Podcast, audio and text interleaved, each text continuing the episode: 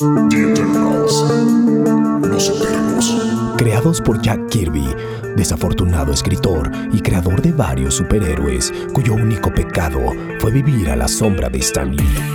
Pone sobre la mesa el tema favorito de los conspiracionistas y la razón de la existencia de The History Channel. Primero de julio de 2019.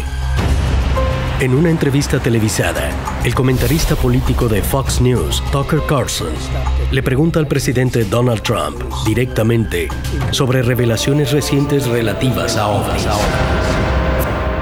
¿Qué pasaría si todos los logros y avances tecnológicos de la humanidad fueran resultado de una raza superior que como dádiva y a manera de guiar nuestra evolución nos otorgaran los recursos necesarios?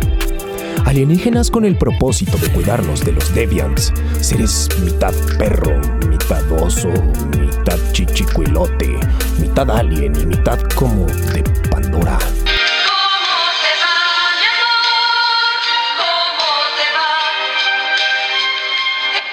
No mames, sí es cierto, güey. Deberían de demandarse. Parecen un chingo a los monitos de Avatar.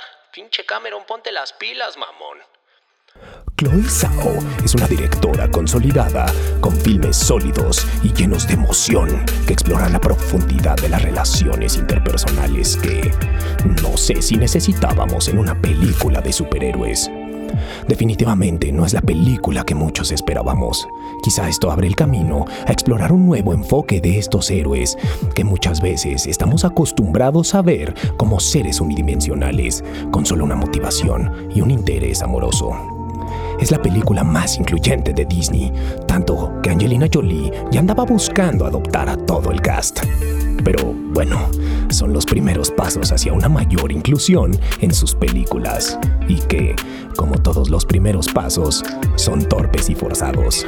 Algo así como los chistes del Yonki. Bueno, la verdad, parece el comercial de Benetton más largo de la historia.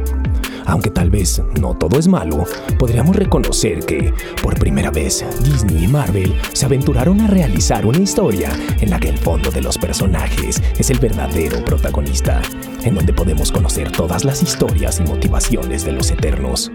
Digna de reconocimiento por intentar algo diferente, dotar de profundidad a estas películas de superhéroes tan queridas por los fans.